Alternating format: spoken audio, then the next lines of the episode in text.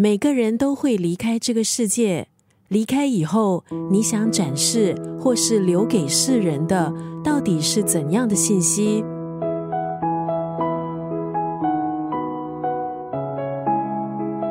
人活着有目标、追求、悔恨、秘密。可是，当一个人死后，想要删除自己生前的一些足迹，是否能够轻易的做到？随着科技的进步，我们很多足迹都会遗留在网络上。活在世界上，每个人都会有很多不想让人知道或是了解的事情，特别是自己曾经犯下的错误。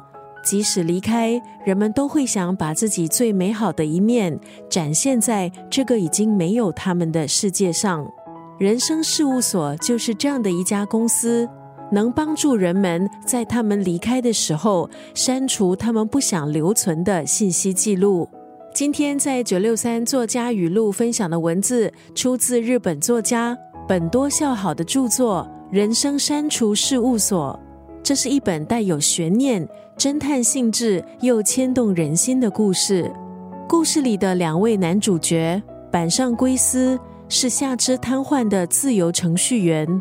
他成立了人生删除事务所，承接委托人死后将各种电子数据秘密消除的业务。他的伙伴是真柴佑太郎，是一名自由业者，通过神秘人的牵引，成了这项业务的协助者。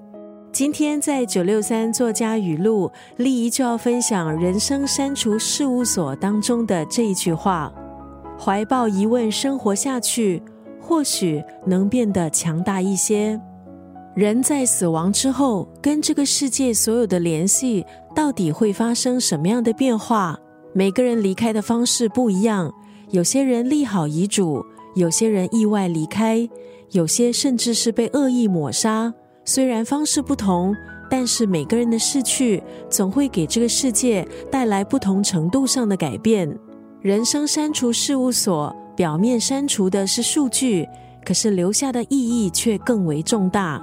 毕竟还活着的人，总要有点念想，怀抱疑问生活下去，或许能变得强大一些。